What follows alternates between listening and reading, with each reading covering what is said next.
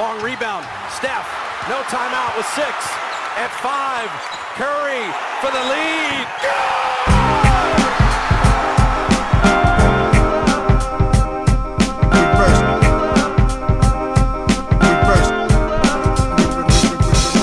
The game is the game. The game is the game. The game is the game. The game is the game. Always, always, always. Salut à toutes et à tous, bienvenue dans un nouvel épisode du podcast. Euh, comme chaque semaine, vous savez, Basket Session, Reverse, la même équipe. Vous savez aussi que si jamais vous appréciez ces, podcasts, euh, n'hésitez pas à nous mettre un petit like ou à partager, euh, parlez-en à vos, à vos cousins, à votre famille, à, vos amis, voilà. N'hésitez pas à faire passer le message si, si vous appréciez nos contenus. Moi, je suis rejoint comme chaque semaine par mes deux acolytes, mes partenaires de crime, Shai Mamou et Antoine Pimel, pour parler à nouveau NBA, forcément, basket en tout cas. On a décidé cette, semaine de parler tout simplement de la meilleure équipe NBA actuelle, les Boston Celtics, qui ont actuellement un, bilan de 13 victoires pour 3 défaites. Donc une équipe de, Boston qu'on annonçait, enfin du moins qu'on pensait pendant l'été faire partie naturellement des, favoris, et puis qui, a dû en passer par pas mal de, polé- de polémiques avant même que la saison ne reprenne. Et finalement, après qu'on soit un petit peu inquiété pour euh, ce qu'ils allaient pouvoir donner, bah, Force est de constater que ça marche très bien. Nouveau coach qui s'est parfaitement, euh, euh, qui a parfaitement su driver, euh, driver ses joueurs. Les joueurs qui ont trouvé une bonne, une bonne entente en attendant que, leur pilier défensif puisse revenir au jeu. Et bah, Boston qui fait très forte impression. Tout simplement, je voulais vous demander, bah, pour, simplement pour commencer, Shai, Antoine, après toutes ces histoires autour de voilà des drames un petit peu en, coulisses autour, du coach Ime Udoka, euh, euh, tout l'été très euh, très mouvementé des, Boston Celtics, est-ce que vous attendiez à ce qu'ils puissent finalement rebondir aussi rapidement pour retrouver une for- voilà, un état de forme impressionnant? C'est jamais facile de. Quand tu viens de perdre des finales, qui se qui s'est passé avec le changement de coach. Euh, moi, je m'attendais pas à ce que, à ce qu'il soit aussi fort aussi vite, et surtout, je m'attendais à ce que euh, même sous euh, Joe Mazzulla, ça reste, euh, vu que c'était quand même la- la- l'assistant d'Udoka, bah, qu'il y ait toujours cet ADN défensif et que le style de jeu reste euh, similaire. Mais c'est pas du tout ça, et c'est ce qui est intéressant, je trouve. Euh, offensivement, enfin, c'est devenu une équipe ultra offensive qui est beaucoup moins concentré sur, euh, sur la défense, qui a été pourtant l'ingrédient qui a fait qu'ils ont, ont tout cassé en deuxième partie de saison dernière et ensuite jusqu'en playoff. Donc non, je m'attendais pas à les voir euh, là. Ils sont sur 9, victoires de suite au moment où on enregistre. Ce sera peut-être plus encore après. Et, euh, et- ils, sont, euh, ouais, ils sont intéressants à voir jouer. Euh, les individualités euh, sont même meilleures que ce que je pensais. Et, euh, et, ouais, franchement, euh, très bonne, très bonne surprise. Et alors, je sais pas si c'est, on se posera la question en- ensuite. Je sais pas si c'est amené à durer ou pas, parce que euh, l'année dernière, ce qui avait été bien pour eux, c'était de commencer doucement et de, ils étaient en mode diesel, quoi. C'est ce qui, ce qui, je pense, a fait leur force. Ils ont surfé sur une vague. Ils ont pas, ils ont pas gagné trop tôt, en fait. Et je pense que ça a été vraiment un élément moteur de leur, de leur campagne derrière. Donc, il faudra voir s'ils seront capables de tenir cette cadence-là et avec ce style de jeu-là. Ouais, alors moi j'avais peur. euh, ah, L'an dernier, je me, demandais si cette équipe avait pas un peu surperformé. Et du coup, bah, je sais pas que j'étais sceptique, mais euh, bon, je, je les voyais peut-être pas faire aussi bien cette saison. Et si tu rajoutes effectivement l'affaire Udoka dont tu as parlé, bon, je, je n'imaginais pas Boston être aussi fort. Euh, je me rends compte qu'en fait, cette équipe, non, non, elle était sans doute pas en train de surperformer l'an dernier. C'est, peut-être son, niveau de jeu, même si, comme Shai, je pense qu'il y a, peut-être un petit bémol à, mettre parce que cette équipe, ce qui me marque le plus, en fait, c'est son efficacité. C'est l'équipe la plus efficace de la ligue de très loin, je trouve. Euh, c'est celle qui marque le plus de points sur 100 possessions, mais parce que surtout, en fait, c'est pas une attaque comme les Kings, c'est, c'est en fait surtout les, Celtics, ils ratent quasiment pas de tir. Quoi. Ils sont super forts à trois points, ils sont super adroits. Euh, c'est assez impressionnant. Et je pense que pour la défense, en fait, c'est, c'est ça qui me laisse en, plus, euh, à la limite, être optimiste si jamais, euh, si, je me contredis en l'espace de 30 secondes quand j'ai dit qu'il faudra voir si ça tient sur la durée. Mais euh, si ça tient cette efficacité, la, note optimiste, c'est de se dire ils n'ont pas encore leur impact défensif parce qu'il n'y a pas Robert Williams. Et si ça reste au final une équipe tout aussi efficace en attaque, qui en plus ajoute Robert Williams, qui lui permettrait d'aller une, des dix meilleures défenses de la ligue, euh, bah, tu as tous les ingrédients pour une équipe qui peut, euh, bah, voilà, qui je pense, aujourd'hui il y a deux grands favoris en NBA cette saison, c'est Milwaukee et Boston. D'ailleurs, ce que tu dis, c'est là sur Boston et Milwaukee. Euh, on, a, posté l'interview de, Clint Capella il y a quelques là ce week-end. Euh, et quand je lui ai demandé s'il y a une des deux équipes entre Boston et Milwaukee qui, qui l'avait le plus impressionné, euh, bah, c'était clairement Boston parce que bon, alors Milwaukee, les, avait, les Hawks ont battu Milwaukee deux fois, donc forcément il s'est peut-être dit que c'était moins. Mais il a dit mm. Boston, c'est ultra solide, c'est ultra impressionnant, même, même alors que voilà, Marcus Smart est absent, Robert Williams est toujours pas revenu. Il y a une espèce de, ouais, de, de, ils sont sur une dynamique en fait, tout en ayant chacun individuellement travaillé sur les peut-être les choses qui leur ont fait défaut euh, en fin de saison, euh, enfin sur pendant les finales. Ils, ont travaillé euh, là-dessus et, et, là je les trouve, ouais, impressionnants. Et comme tu dis, Là, la défense n'est pas encore peut-être au niveau de la saison dernière, mais tu rajoutes Robert Williams, qui est un super dissuadeur, euh, qui, qui très fort dans la dissuasion près du cercle. Smart, qui n'est pas encore. Euh, bah, c'est quand même le Defensive Player of the Year. Il n'est pas encore au niveau. Euh, bah, peut-être physique parce qu'il n'a pas pu jouer tous les matchs. Et même globalement, Brogdon, qui doit aussi apporter sur ce niveau-là, a manqué quelques matchs. C'est ouais, c'est impressionnant en fait.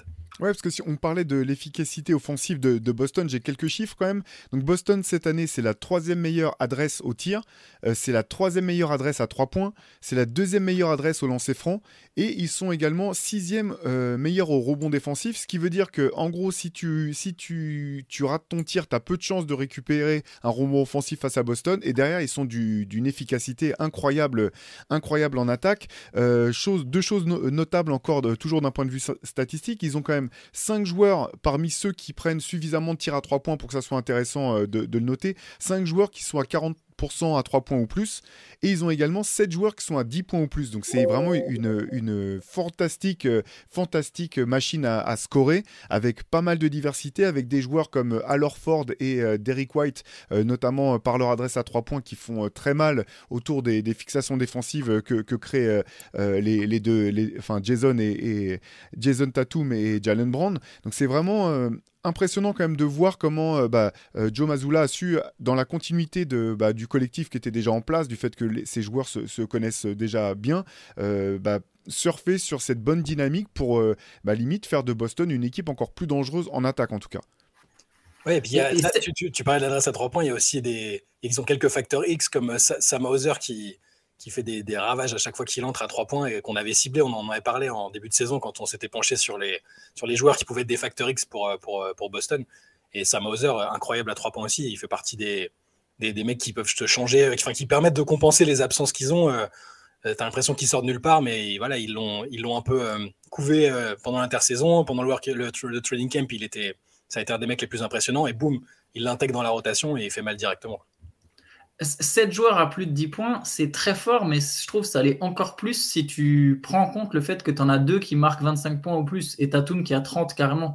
Donc en gros, c'est vraiment une équipe qui marque beaucoup alors qu'elle a pourtant deux stars très définies. Souvent, quand tu as une équipe où il y a, je sais pas, 5-6 joueurs à plus de 10 points, euh, voilà, c'est parce qu'il n'y a pas forcément une grosse première option offensive. Là, il y a une très grosse première option offensive, il y a une très grosse deuxième option offensive, et malgré ça, tu as quand même plein de joueurs qui scorent. C'est collectivement, c'est quand même le signe de quelque chose.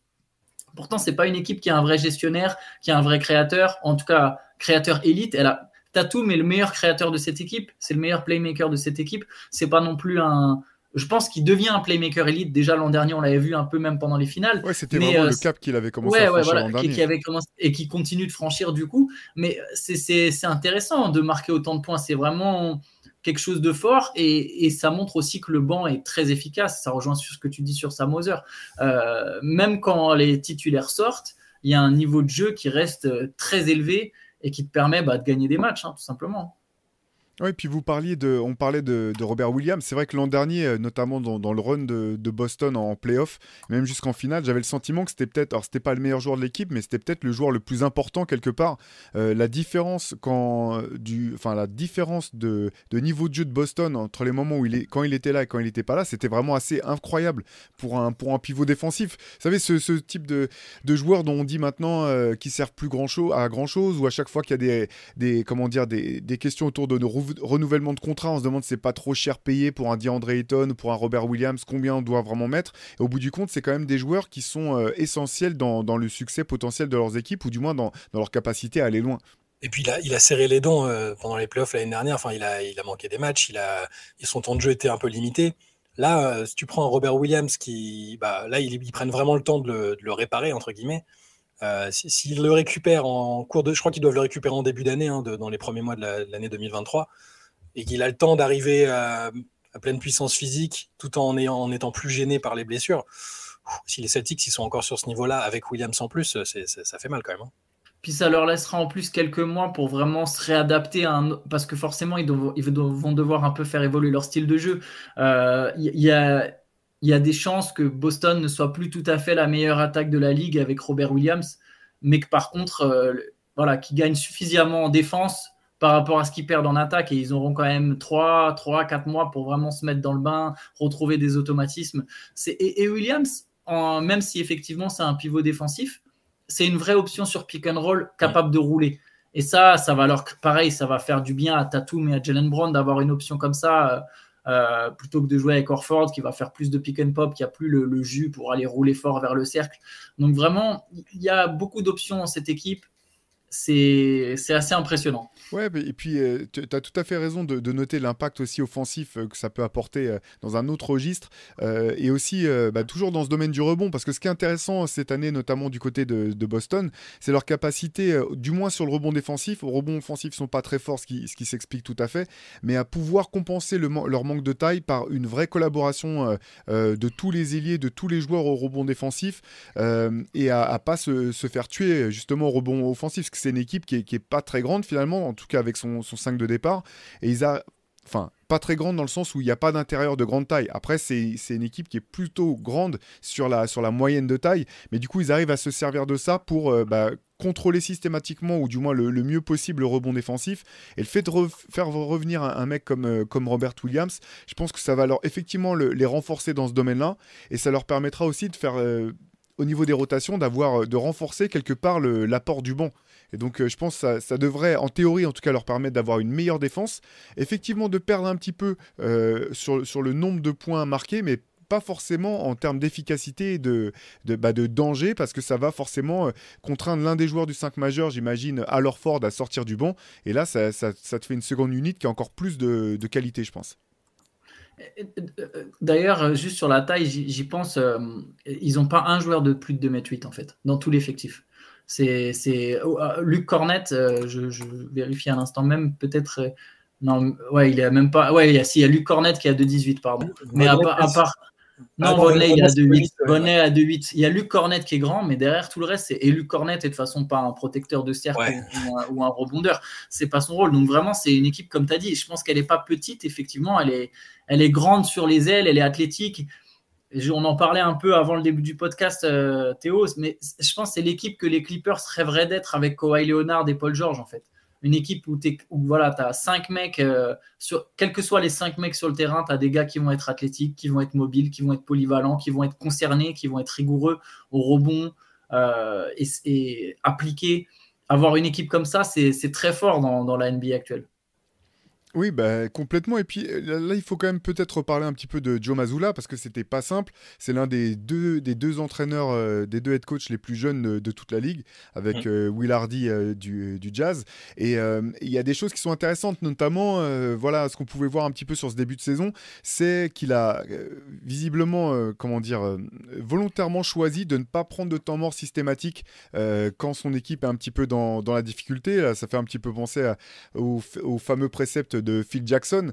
Mais euh, voilà, il s'en expliqué un petit peu en disant que voilà, il voulait pas être euh, trop intervenir, être euh, euh micromanager entre guillemets, qu'il fallait donner du temps et la capacité à ses joueurs pour à leur donner l'occasion plutôt de trouver les solutions par eux-mêmes quand ils sont dans la difficulté, de manière à, à trouver comment rejouer, comment se, soit, soit mieux communiquer, soit repartir sur des choses plus, plus établies. Ça, c'est des choses que je trouve assez intéressantes en termes de philosophie pour la durée, pour la durée je veux dire, sur la progression de, cette équipe euh, au fil de la saison. Ce qui est intéressant aussi, c'est la, manière dont Boston a réussi euh, à trouver des solutions dans les matchs récents qui étaient un peu serrés pour trouver euh, les bonnes solutions justement en fin de match pour clore les matchs, même quand si c'était même, même quand c'était un peu disputé, même quand Jason Tatum mettait, mettait pas forcément dedans.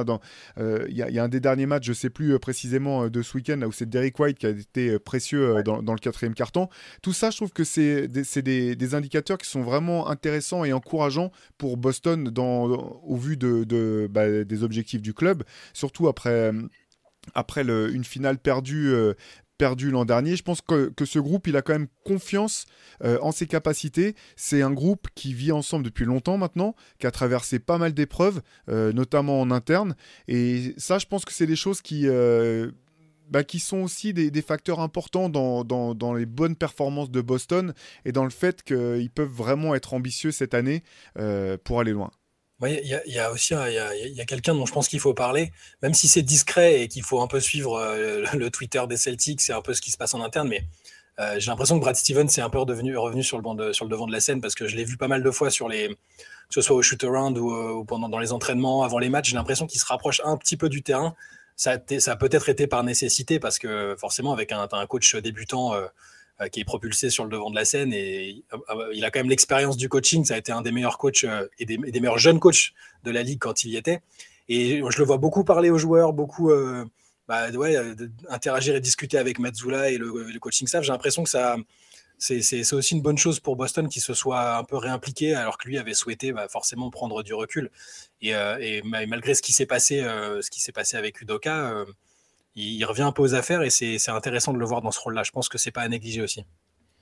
Oui, co complètement. Et puis, on, il faut aussi parler. Bah, alors, c'est vrai que finalement, ça a vite été oublié à cause de l'affaire Udoka, mais euh, l'arrivée de Malcolm Brogdon fonctionne aussi bien que ce qu'on aurait pu euh, espérer, ce qu'on aurait pu imaginer. C'est le troisième meilleur marqueur des, Celtics cette année. Euh, Qu'est-ce qu'il qu apporte, selon vous, euh, Brogdon, aux Celtics Dans quel registre est-ce que vous, vous, vous l'avez trouvé performant de, de, depuis le début de saison?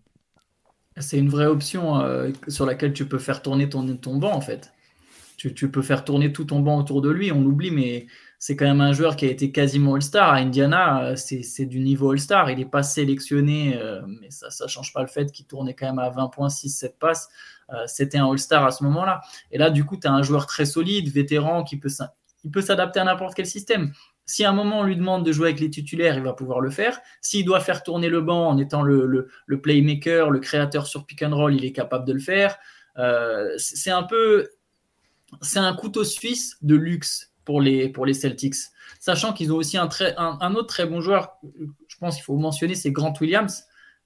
Pas aussi fort, évidemment, mais qui lui aussi est capable de faire plein de choses. Et quant à cette paire Brogdon-Williams qui sort du banc, bah, c'est très intéressant. Ça, ça, ça, voilà, si t'as pas un Brogdon, ton Sam Hauser, il va pas mettre ses 4-5 paniers à 3 points euh, dans un soir de folie.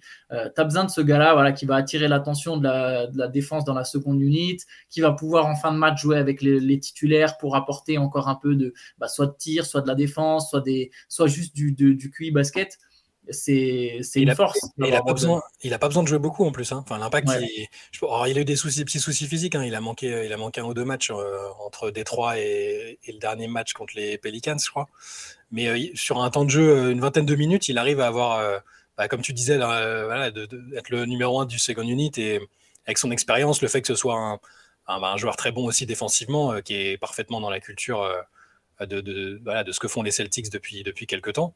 Et, je pense que en playoff, enfin le moment venu, il sera aussi capable de jouer plus quand la rotation va se resserrer et, d'être euh, même encore plus efficace parce que là, au final, euh, forcément, avec le temps de jeu qui diminue, il est moins, euh, il est loin de ses, statistiques des dernières saisons à Indiana ou de quand il était proche du niveau All-Star, comme, comme, tu le disais. mais malgré ça, effectivement, il a, il a de l'impact et, je suis d'accord aussi pour Grant Williams, qu'on a vu l'année dernière monter directement en, monter en grade en quelque sorte et avoir un rôle très très important en plus d'être un peu le, luron du vestiaire à se prendre pour Batman, euh, il, a piqué le surnom de Nicolas Batum, c'est pas cool, mais, euh, il fait une très bonne imitation de Batman, faut le reconnaître. Euh, mais ouais, un joueur aussi important en, sorti, en sortie de banc, et effectivement, le banc me paraît solide sans être encore au complet, et c'est ça aussi qui est intéressant. Oui, puis euh, pour, pour revenir rapidement sur Brogdon, c'est vrai que la, plus grosse question, c'était de savoir s'il arriverait à rester, à rester sur le terrain, parce que sur le talent, sur sa capacité à, comme tu disais Antoine, à être un vrai couteau suisse, ça, on n'avait pas trop de, doutes. La question, c'était plutôt, euh, enfin, le problème, c'est plus que c'est, jusqu'à présent, c'est un joueur qui a été assez fragile, qui a, qui a, manqué parfois beaucoup, beaucoup de matchs. Donc là, pour l'instant, tout se passe bien de ce côté-là, mais il a vite su se rendre un peu indispensable à cette équipe, cette équipe des Celtics, euh, bah, qui continue, qui cartonne en tout cas. Et euh, bon, on l'avait gardé un petit peu euh, de côté, mais je pense que c'est inévitable de parler aussi bah, du meilleur joueur euh, indubitablement de cette équipe, Jason Tatum. Euh, on on, on l'avait quitté un petit peu, on était un petit peu inquiet pour lui. Alors, je, je- je vais m'expliquer, mais il a, il a fini, il a, il a conclu une très belle, une très belle euh, série de playoffs par une euh, très moche série de finale. Pour, faire simple, c'est ça, c'est qu'on avait le sentiment qu'il perdait complètement pied, qu'il perdait confiance euh, face à la défense des Warriors. On se demandait s'il allait pouvoir rebondir rapidement, et finalement, bah, là, force est de constater que, c'est le cas. Jason Tatum, cette année, c'est 30,3 points, 7,4 rebonds, 4,5 passes décisives. Encore meilleur que par le passé, je pense, dans l'animation du jeu, comme tu le disais, euh, comme tu le disais Antoine. Encore plus inarrêtable euh, au, scoring. Et ce que j'ai trouvé vraiment intéressant sur ce début de saison, c'est que j'ai- trouvé une vraie progression dans l'attaque de cercle et notamment dans la capacité à finir, à, à prendre le contact et à, finir près du cercle, ce qui lui faisait vraiment défaut, j'avais trouvé euh, durant les derniers playoffs. Comment est-ce que vous sentez Jason Tatum, dont on parle de plus en plus, même dans la course potentielle pour le titre de MVP Moi je, vais, moi, je vais aller plus loin que ce que tu as dit en introduction. Tu as dit que c'était des meilleurs joueurs, le meilleur joueur des Celtics, etc. Moi, oh, alors, ce week-end, enfin vendredi, en fin de semaine dernière, on a fait, euh, on a fait notre MVP race où chacun on a donné un peu notre top 5 des, dans la course au MVP. Moi, pour moi, c'est le meilleur joueur du début de saison. Je l'ai mis, je l'ai mis premier. Alors, il n'a pas été premier dans, dans la synthèse, mais je l'ai mis premier parce que euh, je trouve qu'il est. euh, en fait, tous les ans, si on regarde juste déjà sur le plan statistique, il progresse tous les ans au scoring, en adresse en général, il progresse toujours. Là, je trouve qu'il a parfaitement répondu aux challenges qui lui ont été imposés bah, parce que tu disais Théo euh, sur le, le- fait qu'il a été décevant en finale, hein, à tel point qu'on en a oublié euh, qu'il a été énorme sur les playoffs avant. Euh, je veux dire sur la série contre Brooklyn notamment, enfin il a été impressionnant. Je trouve qu'il a vraiment répondu aux challenges qui lui ont été imposés. Je trouve qu'il défend plus fort encore. Il est beaucoup plus intense en défense et énergique que l'année dernière, où il avait déjà, je trouve, progressé. Le playmaking qu'on avait là aussi vu se transposer la saison dernière en cours de route, au moment où les Celtics sont accélérés, c'est quand lui a décidé, je pense, euh, d'être un, playmaker plus impliqué. Et voilà, le scoring, enfin, il shoot à 47-48%, euh, tous les soirs, c'est 30 points. Euh, il, y a quelque chose chez lui qui a encore changé et qui le rapproche encore de la dimension des, tout, tout meilleurs joueurs de, la ligue. Moi, pour moi, voilà, comme je l'ai dit tout à l'heure, c'était, étant donné le classement des Celtics, ses propres statistiques individuelles, toutes les stats avancées que vous voulez, il est au minimum dans la discussion pour le MVP et il mérite pour l'instant pour moi d'être même numéro 1. Ouais, d'ailleurs, dans ce classement, je l'avais mis 1 et après, au final, je l'ai mis 2. Alors, j'ai peut-être fait baisser, euh, mais moi aussi, j'avais Tatum très très haut. Au final, j'ai changé. Ouais, j'ai cha j'ai changé pour Giannis. J'ai changé pour Yanis à la dernière minute, mais j'avais mis effectivement Tatum en 1 aussi. Euh, on parlait d'efficacité. En fait, c'est le visage des Celtics parce que c'est ce qui, le, le, mot qui définit le mieux Tatum, je pense, sur ce début de saison, c'est l'efficacité. Là aussi, et bah forcément, en tant que franchise player, il donne le ton. Euh, il prend autant de tirs que l'an dernier, mais il marque quasiment 5 points de plus. Euh, je pense qu'à partir de là, quasiment tout est dit. Hein. C'est un joueur qui continue de progresser.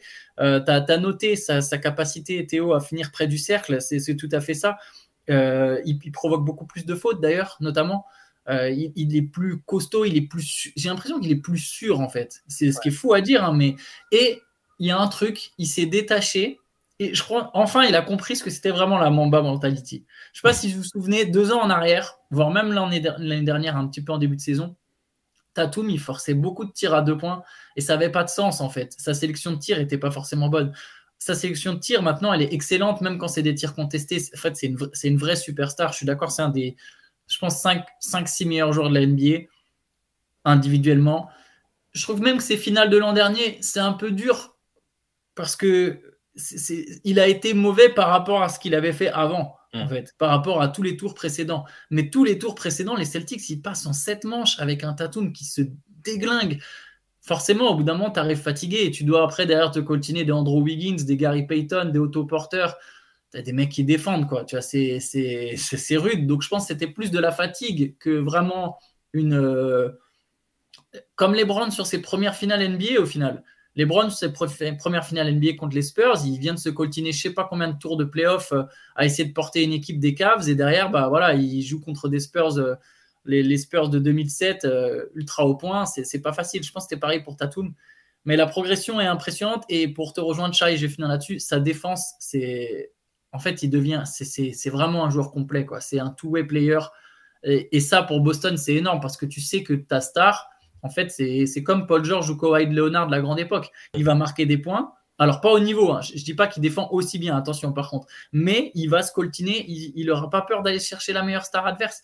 Et, du coup, si, et, même tu peux te dire, OK, on met Marcus Smart sur la meilleure star adverse, tu sais que la deuxième star, c'est Tatum Brown qui va se la coltiner et c'est des bons défenseurs ça, devient un joueur, un basketteur impressionnant, Jason Tatum. Dans, les moments clés, en plus, là, il y a deux ou trois matchs. Bah, j'ai surtout le souvenir de du, du, match très très serré contre Cleveland que les Cavs ont gagné en début de saison, euh, qui était euh, peut-être un des plus, c'est un des meilleurs matchs de la, saison pour l'instant. Je pense c'était au niveau, euh, l'intensité et le niveau de jeu étaient vraiment énormes. Et, ça fait deux ou trois matchs cette saison où Tatum est décisif aussi défensivement en fait là, là, ils ont perdu le match, mais euh, ils vont en prolongation parce qu'il va contrer euh, Donovan Mitchell, donc comme tu le disais, la star adverse. Euh, il, arrive dans les moments importants à pas seulement être le, voilà, le go-to guy offensivement, mais, mais à prendre en charge le, meilleur attaquant adverse. Ça, ça n'a pas de prix.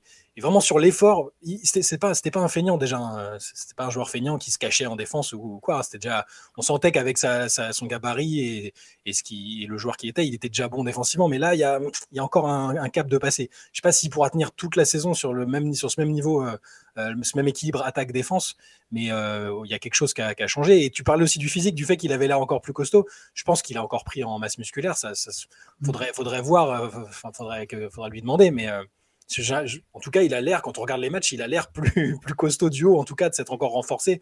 Euh, et, il tient encore mieux dans les contacts quand il y en a. Ouais, ce qui est intéressant avec euh, Jason Tatum, euh, c'est effectivement cette capacité à, jouer des deux côtés du terrain. Et on pourrait même dire que c'est à l'image finalement de ces Boston Celtics qui comptent peu de, de, de, one-way player au bout du compte. J'ai l'impression qu'il y a Bien sûr, il y a des joueurs avec des spécificités, mais ce qui est fort, quand, on regarde l'apport d'un Derrick White cette année, qui est avant tout un joueur, un, fort défenseur capable de créer du lien, etc., ce qui, fait de Boston une, attaque excellente cette année, c'est qu'un joueur comme Derrick White a passé un cap, du moins pour l'instant, visiblement dans l'adresse à 3 points notamment, et peut te sanctionner maintenant systématiquement. Et on se rappelle qu'en playoff l'an dernier, il a parfois été un peu le baromètre de cette équipe. Les jours où il mettait dedans, Boston était quasiment intenable, injouable, et en finale NBA, comme lui et d'autres aussi ont un peu un peu pioché plutôt euh, face, aux, face aux Warriors, bah, ça a été un petit peu le, le, champ du signe pour cette, équipe, euh, pour cette équipe de Boston. Mais en tout cas, c'est vrai que quand on regarde tout, tout, ce dont vous venez de parler euh, au sujet de, Jason Tatum, qu'on imagine le retour de, Robert Williams, alors que ça soit début début 2023, je pense que ça sera pas avant, mais effectivement, il lui faudra un petit peu de temps avant de se réacclimater. Pardon.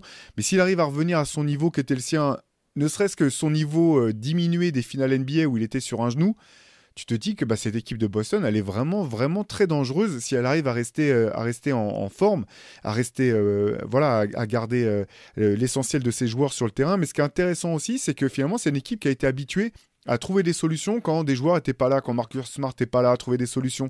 Alors là, elle n'a pas eu besoin de jouer sans, Jason Tatum. Ça, serait bien sûr le, gros coup dur, mais j'ai l'impression que cette équipe, elle a, elle a beaucoup de ressources, en quelque sorte. Que ça soit sur le banc ou mentalement, c'est une équipe qui a des ressources. Bah, en plus, ouais, tu dis qu'il y a des ressources. Il y a, on n'a pas encore parlé de Jalen Brown qui est, qui est bah oui, en, deuxième option. Euh, si, on, si on parle de tandem cette saison NBA, euh, Tatum et, Brown, c'est quand même euh, peut-être le meilleur duo de la ligue, je pense. En, tout cas, en, en, complémentarité, en apport statistique, tout ça, c'est quand même fort. Donc, même si, justement, ce serait, comme tu le disais, ce serait intéressant de voir sur un match où, où, où Tatum est absent, euh, je pense que Brand est capable de mettre 35 points, de défendre fort. Euh, il reste, il reste un, paramètre important aussi pour leurs ambitions quand même. Euh, c'est, là, il est numéro 2, mais ça, peut être un, bis, ça peut être un bis qui est une star qui serait une star dans une autre équipe. Après, bah, on a déjà, on a déjà parlé entre nous. Moi, j'ai quelques réserves sur lui, mais c'est pas tellement sur l'ordre du sportif. Donc là, sur l'impact qu'il a, oui, c'est un, un numéro 1 bis. C'est un luxe énorme aussi de l'avoir lui pour les Celtics. C'est une vraie star. Bah, c'est une vraie star. non, juste, très vite, c'est une vraie star. Il s'est développé comme une vraie star. Il y a une époque, on ne savait pas trop quel genre de joueur il deviendrait. C'est une vraie star, Jalen Brown. Ouais, ce, qui est, impressionnant, ce que j'allais dire, c'est la, capacité qu'a Jalen Brown à être euh, performant ou percutant en attaque sans marcher sur les plates-bandes de Jason Tatum et inversement, en fait.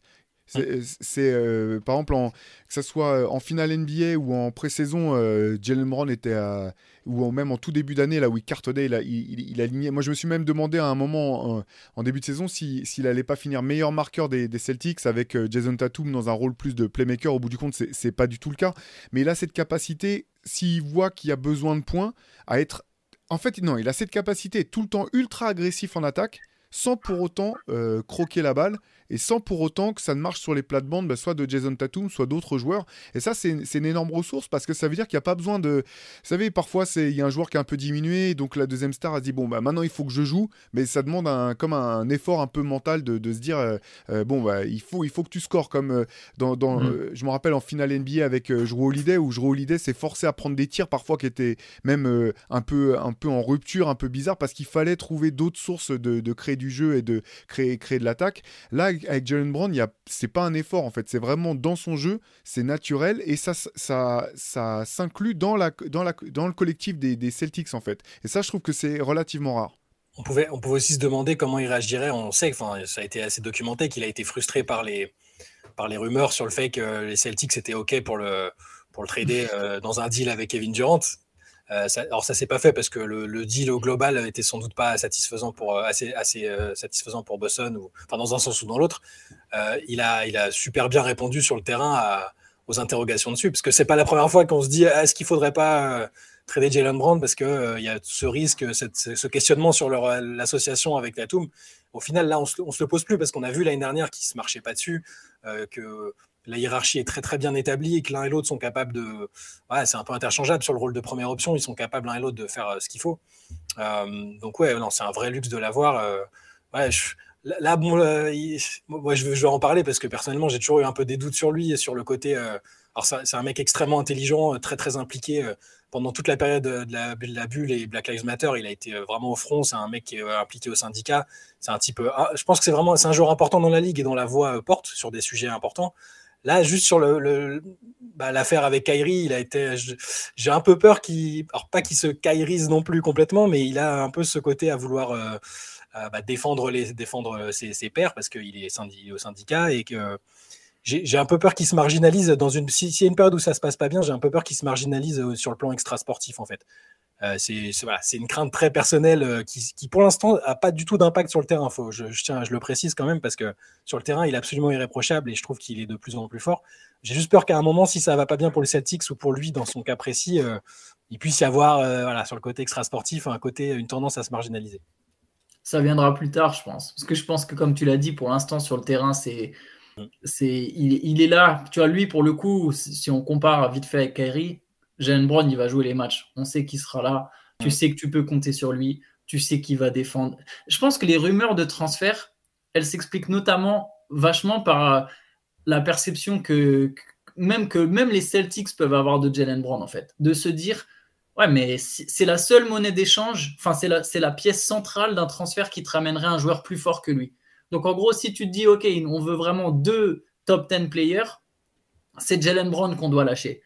Mais lui, de toute façon, là, et sa réponse, elle est excellente, c'est qu'aujourd'hui, s'il tourne à 25 points par match et qu'il est l'un des 20 meilleurs joueurs de la ligue, tu peux plus oser prendre ce risque de te dire attends parce que je vais pas lâcher que Brand dans un transfert comme ça. Je vais lâcher Brand puis plus d'autres pièces. Ah non là Brand il devient trop fort pour être inclus dans ce trade en fait. Ça fait trop. Et tu peux plus risquer. Tu vois par exemple moi j'étais un de ceux qui pensaient que les Celtics seraient dû essayer de faire venir Kevin Durant mais après ça dépend évidemment le prix hein. Mais là aujourd'hui quand on quand aujourd'hui à l'heure actuelle si le même deal il se présente je serais tenté de dire non, ok, peut-être les Celtics, par contre, là, ils ont intérêt à, gagner, à garder Jalen Brown. L'équipe est trop forte et lui, il est trop fort individuellement pour que tu le sacrifies pour un joueur encore plus fort, je pense, aujourd'hui.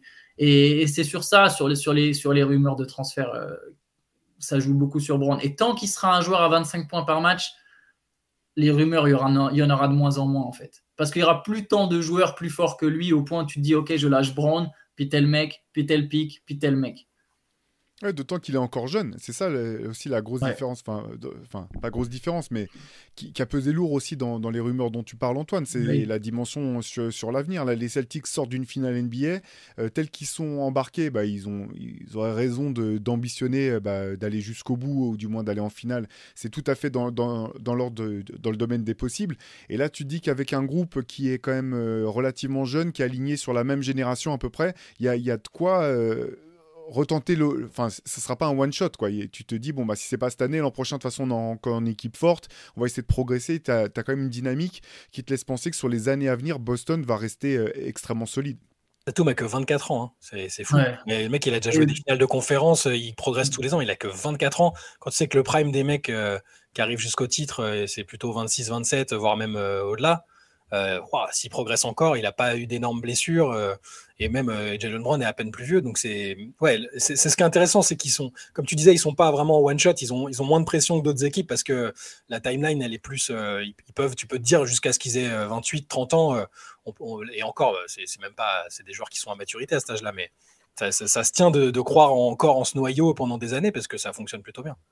Mais, mais par contre, un petit bémol, il y a quand même un truc, même si effectivement ils sont jeunes, on voit c'est quand même mieux de gagner le plus tôt possible. Ah oui. Parce qu'une équipe qui perd et qui perd et qui perd, au bout d'un moment, en fait, c'est ça rentre dans son ADN, si tu veux. C'est un peu comme les Clippers. Toronto, j'allais dire Toronto à l'Est il y a quelques années avant qu'ils fassent le move pour que, ouais, euh, toujours une Mais ils pas équipe, ça perd, ça Ouais, e- exactement. Mais ils avaient une équipe moins forte que les Celtics, cela dit. C'était jamais allé aussi loin. Mais tu as raison, tu raison. C'est un très bon exemple, c'est ça. En fait, c'est. Et où, où, euh, les, les Clippers.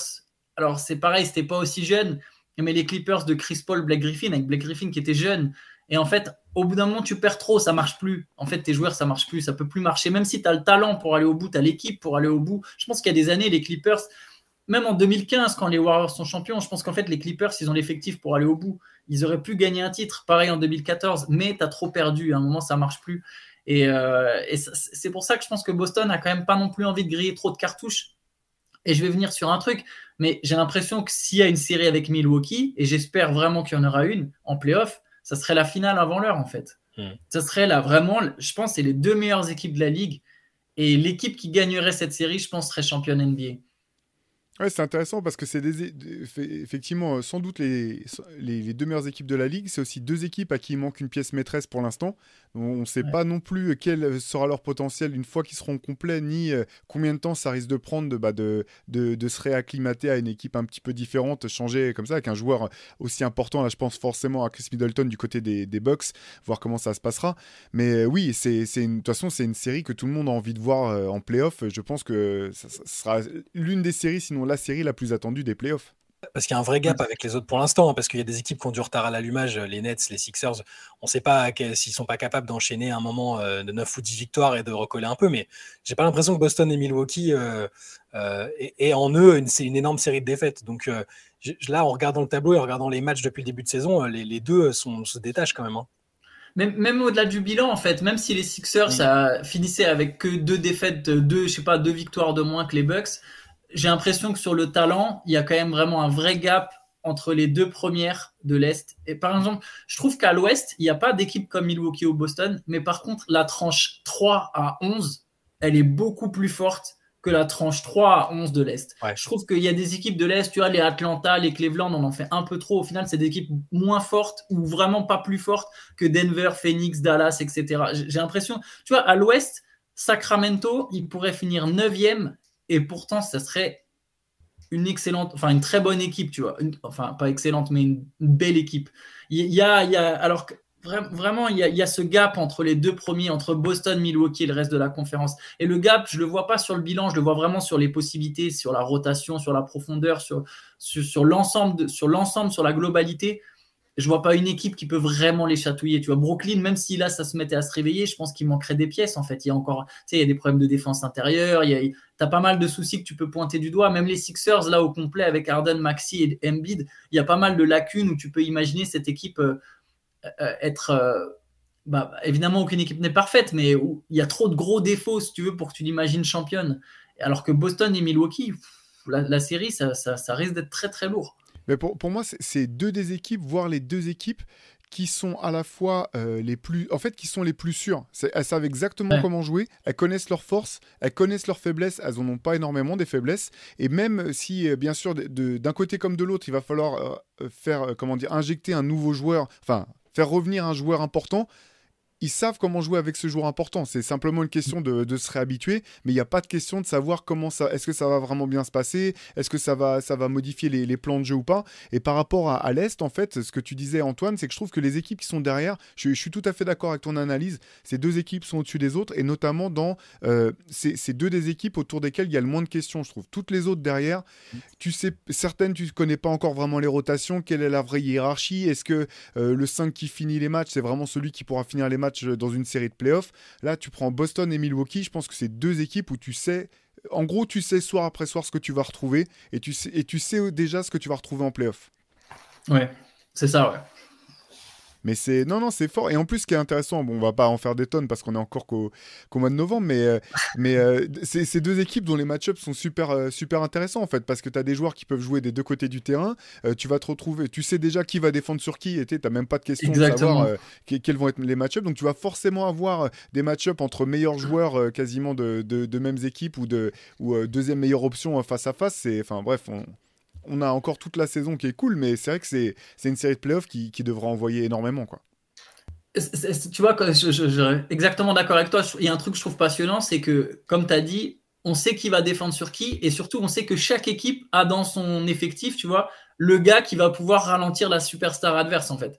Et ce qui te donne une, série encore plus indécise, parce que tu dis, ok, c'est bien, ils vont mettre Holiday ou Middleton sur Tatum et Brown, mais, en même temps, ouais, bah, de l'autre côté, bah, Orford ou Williams sur Antetokounmpo, des fois, il y aura Tatum. Enfin, vraiment, ça va te donner un espèce de, partie d'échecs ultra intéressante. J'ai vraiment envie, je suis d'accord, il reste beaucoup de mois, mais j'ai vraiment envie qu'on ait cette série et que ça soit pas, euh, je sais pas, qu'il n'y ait pas une des deux qui se plante et qui se fasse sortir avant les finales de conf. Je serais, je serais, Ah, je préfère, euh, j'ai vraiment envie d'avoir cette série plutôt S'il qu'un s'il n'y a pas de blessure, euh, s'il s'il y a pas de Oui, blessure, euh, là, là, pour l'instant, sur ce qu'on voit des autres, euh, ouais, avec le bémol Philadelphie, mais même Philadelphie au complet, on a vu les limites pour l'instant. Euh, y a- en fait, il y a aucune, il y a les bonnes survoies là. Atlanta et Cleveland, c'est sympa à voir. Ils ont bah, ton gars au Congo, euh, Théo à, à Atlanta, qui est c'est peut-être le, c'est peut-être le mec qui défend le mieux sur Yanis, soit dit en passant. Mais bon, sur une série, ce serait, ce serait trop, trop juste. hein, mais, mais oui, Boston et Milwaukee, il y a, Boston avait des questions au début. Il y avait des questions autour de Boston en début de saison, forcément avec ce qui s'est passé. Mais euh, c'est déjà répondu en, en 15 ou 17 matchs. euh, Ils ont, ils ont déjà répondu aux questions avec la promesse d'être renforcés en cours de route en plus. Et, pff, et Milwaukee, pareil, avec Middleton qui arrive, euh, plus peut-être un, petit trade d'ajustement comme ils savent faire, euh, Mm. comme ils savent très bien faire. Euh, et, ça me fait penser que Boston a. Ils avaient pris Gallinari aussi. T'imagines, en plus, tu rajoutes un shooter dedans, un mec qui peut apporter, euh, en plus du scoring, euh, malheureusement, il est blessé, mais tout était bien pensé. Ça, je le dis quasiment à chaque podcast, mais ça récompense aussi la bonne construction d'équipe et, le management intelligent.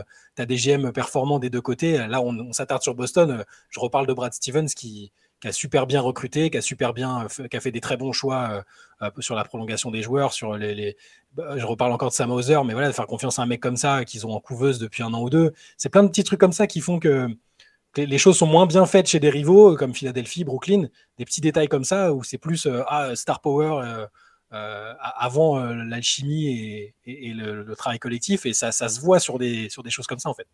Mais c'est vrai enfin, on va pas dire, euh, bien sûr, enfin, c'est toujours euh, triste de voir un, un joueur se blesser, euh, euh, Danilo Gallinari qui est un très bon joueur en plus, mais si, si on veut regarder du bon côté des choses, c'est que ça, ça, ça a forcé la main à, à Boston quelque part, justement donner des minutes à Hauser pour de vraiment Ouais. qu'il soit dans la rotation avec un certain nombre de minutes quasiment ancrées dans le marbre, ce qui lui permet de prendre de la confiance. Moi, la, la- la question que, que je me pose et que je voudrais vous poser, c'est que pour l'instant, effectivement, tout se passe bien du côté de, de Boston, notamment parce que les remplaçants euh, font le job.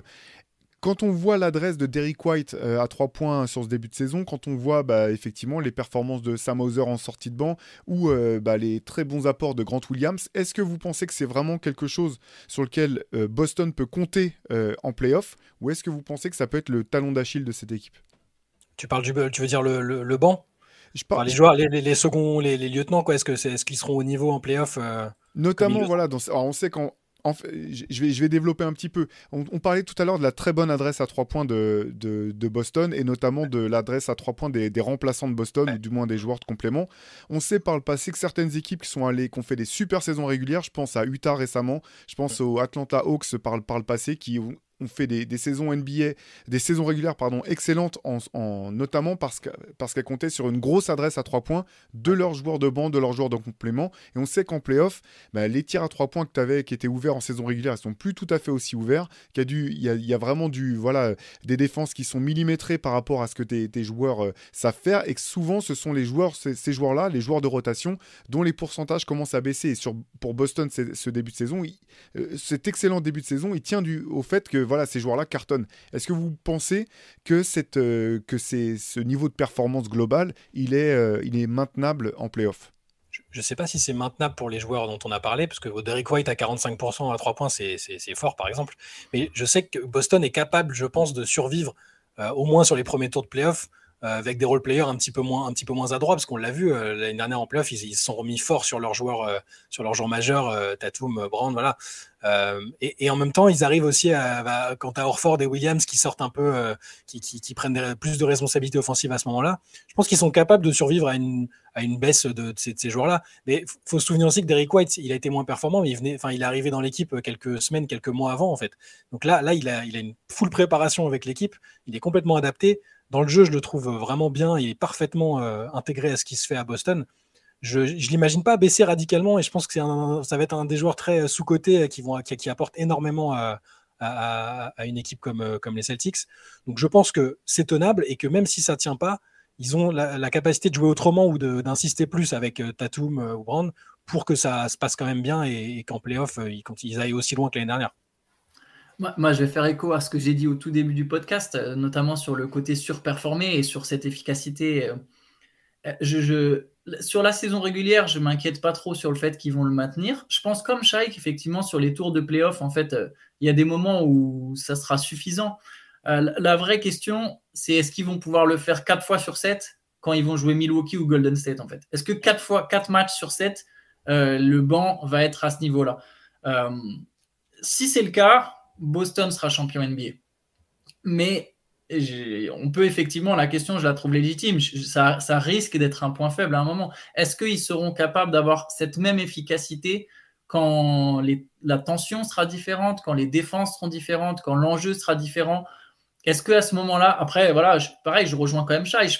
Je, pense que dans ces moments-là, ça va se tourner plus vers Tatum et Brown, euh, de toute façon. Donc, je pense qu'ils trouveront effectivement des solutions la plupart du temps Maintenant, voilà, le, plafond, c'est quand tu vas jouer une éventuelle équipe de Golden State qui serait relancée. Ça reste un grand si, parce que Golden State aura de toute façon eux aussi ces questions en matière de banc. Mais voilà, je vais revenir sur Milwaukee. La vraie question, c'est est-ce que, voilà, est-ce que, est-ce que 4 fois sur 7 euh, contre Milwaukee, tes remplaçants, ils vont, ils vont faire le job? Le plancher, euh, peut-être la limite des Celtics, elle est là. Mais ils ont quand même finalement le banc. Enfin, maintenant avec un mec comme Brogdon, euh, tu vois, c'est là qu'il va, on en parlait tout à l'heure, je pense que c'est là que son rôle va être important, c'est avec un temps de jeu euh, accru par rapport à celui de maintenant, parce que là, il y a des matchs où il joue 14, 18 minutes, euh, parce qu'ils n'ont pas besoin de plus de, sa part pour le moment, mais je, pense qu'ils sont capables, bah, ça dépendra des soirs, mais un soir, ce sera peut-être Brogdon qui sera chaud, que ce soit à 3 points ou dans le scoring tout court. Hein. Un autre soir, bah, Grant Williams, un autre soir, Hauser, qui, est, qui était pas là non plus l'année dernière, donc c'est, je, je, pense qu'ils sont capables de, voilà, que chacun à leur tour de prendre les responsabilités et d'aider euh, les, deux scoreurs principaux. Parce qu'au final, euh, si les Celtics ont été en finale l'an dernier, c'est parce que, euh, parce que Grant Williams a sorti un match stratosphérique dans le match clé face, aux Bucks et que les Bucks s'étaient dit bon, bah, on va contrôler tout le monde et on va parier sur le fait que justement qu'un joueur comme Grant Williams nous fera pas perdre, perdre la série. Ce qui est un pari qui se justifiait du point de vue des Bucks, mais qui a été payant du côté des Celtics. Ils ne savaient pas que Grant Williams c'était Batman aussi, on peut pas leur en vouloir. c'est ça. en tout cas, tu as raison sur Brogdon. Hein. Tu n'as pas besoin que ton banc, tout le monde score, euh, mette autant de 3 points si Brogdon il met 20 points. Mm. Et si Brogdon il est à son niveau effectivement All-Star euh, euh, au moment des playoffs, la, la, question effectivement est différente. C'est plus la c'est plus la même donnée. Sachant que euh, pour remettre un du coup je me remets un je m'auto bémol mais euh, la question On peut mettre dans le dictionnaire ça l'auto bémolage ça, ça, rentre dans, ça, ça, ça, sera bientôt un mot courant euh, s'auto bémoler mais c'est très bizarre comme terme. Mais ouais la question elle se posera de façon aussi pour les Bucks hein. les Bucks aussi il faudra est-ce que leur remplaçant 4 matchs sur 7 sur si tu lis le banc juste sur le papier le banc des Celtics est, est peut-être plus fort c'est parce que vous n'avez pas encore vu mon gars Joe Ingles se rejouer au basket, c'est tout. Ça va, ça va venir. Mais blague à part, c'est la vraie question pour, ah euh, pour Milwaukee. C'est la vraie question pour Milwaukee. Bon, on n'en est pas encore, on n'en est pas encore au moment des, des playoffs, euh, fort heureusement. Euh, enfin, oui, parce, fort heureusement parce qu'il y a encore toute une saison, une saison à suivre.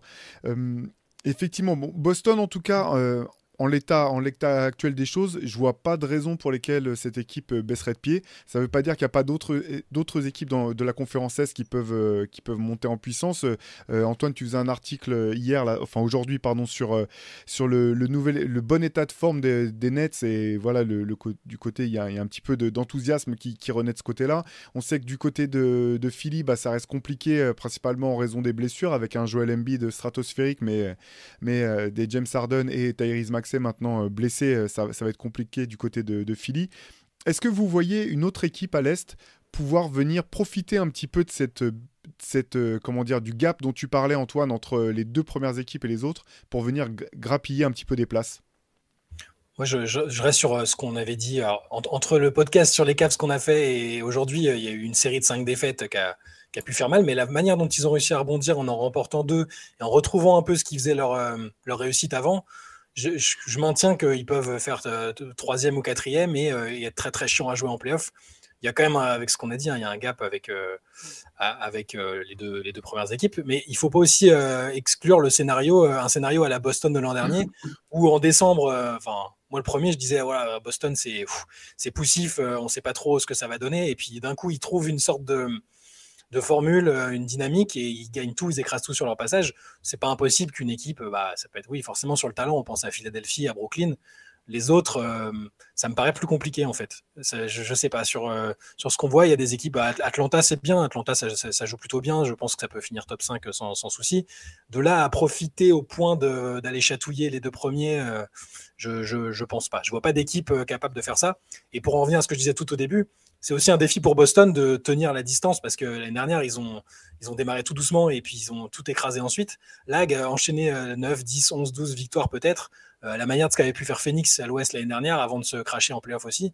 C'est pas si simple de, quand tu as les attentes autour de toi de maintenir euh, euh, bah, une série de victoires et un bilan très très élevé quand, quand, maintenant tout le monde s'attend à ce que tu sois la tête de série numéro 1 à l'est comme c'est le cas pour Boston aujourd'hui.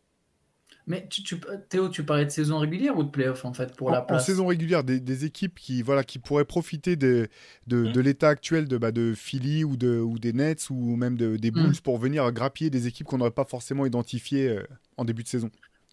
Ouais, euh, du, coup, du coup, je pense que Cleveland est peut-être le favori pour finir dans le top 3, je dirais. Je pense que Cleveland est quand même, a un peu plus de potentiel qu'Atlanta.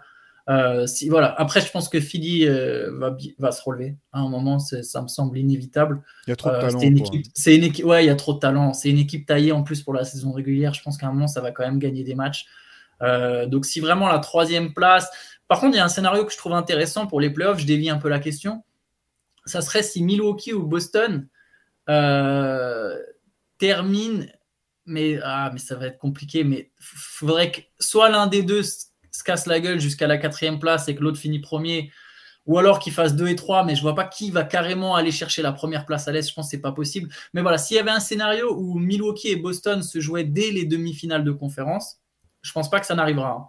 Mais s'ils étaient dans la même partie de tableau, euh, je pense que derrière, l'équipe à l'Est qui serait du coup le plus à même d'aller en finale de conférence à la place d'une des deux, je pense que ça serait Philly ou Cleveland. Euh. Ouais, Philly ou Cleveland. Cleveland a un potentiel intéressant quand même. Et les Nets sont à. Honnêtement, hein, si Kyrie ne pète pas un câble, je sais que c'est un énorme si. Les Nets, ils sont à deux joueurs. Ouais, je dirais peut-être deux joueurs ou un bon joueur intérieur de vraiment se rapprocher. Les deux joueurs, tu, comptes, Kyrie ou? Non, non c'est ça le problème. C'est ça le problème, c'est que je compte pas Kyrie dedans. Faut que... Mais j'ai dit, c'est un gros si, quoi. Kyrie qui pète pas un plomb sur toute la saison, euh, toute la fin de saison, c'est un gros si. Mais là, je trouve que leur équipe, elle est quand même intéressante, euh, mine de rien. Pas, elle n'est pas assez forte. Elle n'est pas assez forte hein, pour, pour aller jouer au. Je te donnerai une réponse après, euh, après le match de, contre, à, Philadelphie dans la nuit de mardi à mercredi. si Ben Simmons, il a toujours envie de jouer au basket après avoir pris la pire bronca de l'histoire de l'humanité et qui, et qui reste sur la bonne petite dynamique qu'il a enclenchée là. Euh, J'y croyais pas forcément, mais là, ce qu'on voit, c'est plutôt bien. Euh, euh, physiquement, mentalement, il a l'air bien.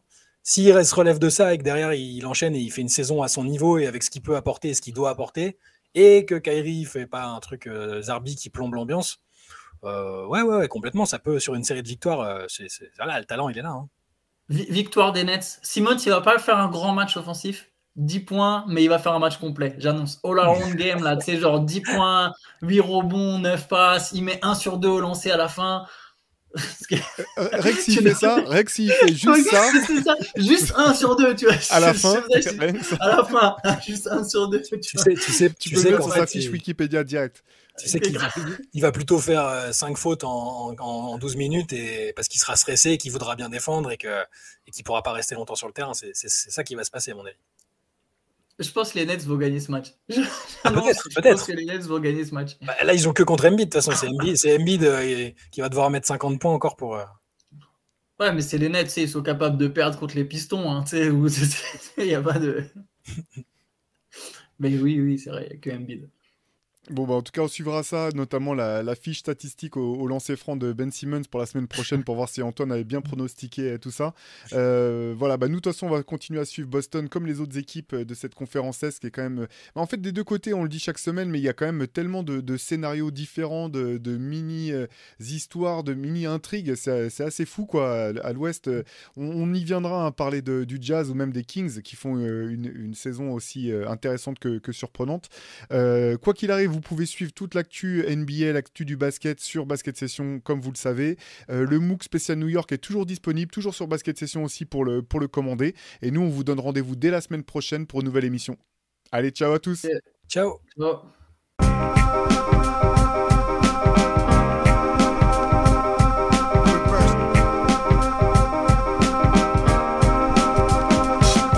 game is out there, and it's either play or get played.